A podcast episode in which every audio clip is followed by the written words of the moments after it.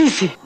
Ich bin ja ein großer Sissi-Fan schon immer und das ist an Weihnachten natürlich immer Pflicht. Für Millionen Menschen ist noch immer Romy Schneider der Inbegriff für Kaiserin Sissi. Heute startet auf Netflix die deutsche Serie, die die Sissi-Geschichte neu und anders erzählen will, die Kaiserin. Und äh, sie ist in Franken gedreht worden, ne? Wo denn überall?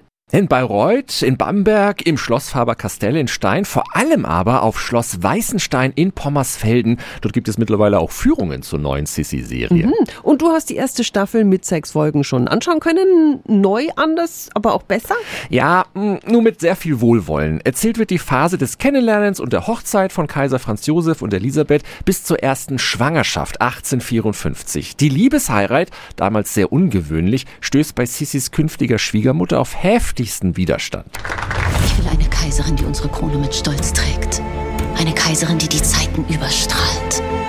Das bist du nicht, Elisabeth. Die Kaiserin hält sich nur sehr lose an die Geschichte und zeigt eine schon mit 15 Jahren sehr rebellische Sissi. Historisch belegt ist das erst für ihre späten Jahre. Außerdem gibt es eine wichtige Figur in Sissis Nähe, die es so gar nicht gegeben hat. Im Mittelpunkt steht wieder mal die Love Story und ein intriganten Stadel drumherum, der wie GZSZ Deluxe wirkt. Schade, denn statt der aufgewärmten Liebesgeschichte wäre Sissis sehr interessante Lebensgeschichte mal wert, erzählt zu werden. Meine Wertung 5 von zehn Helmchen.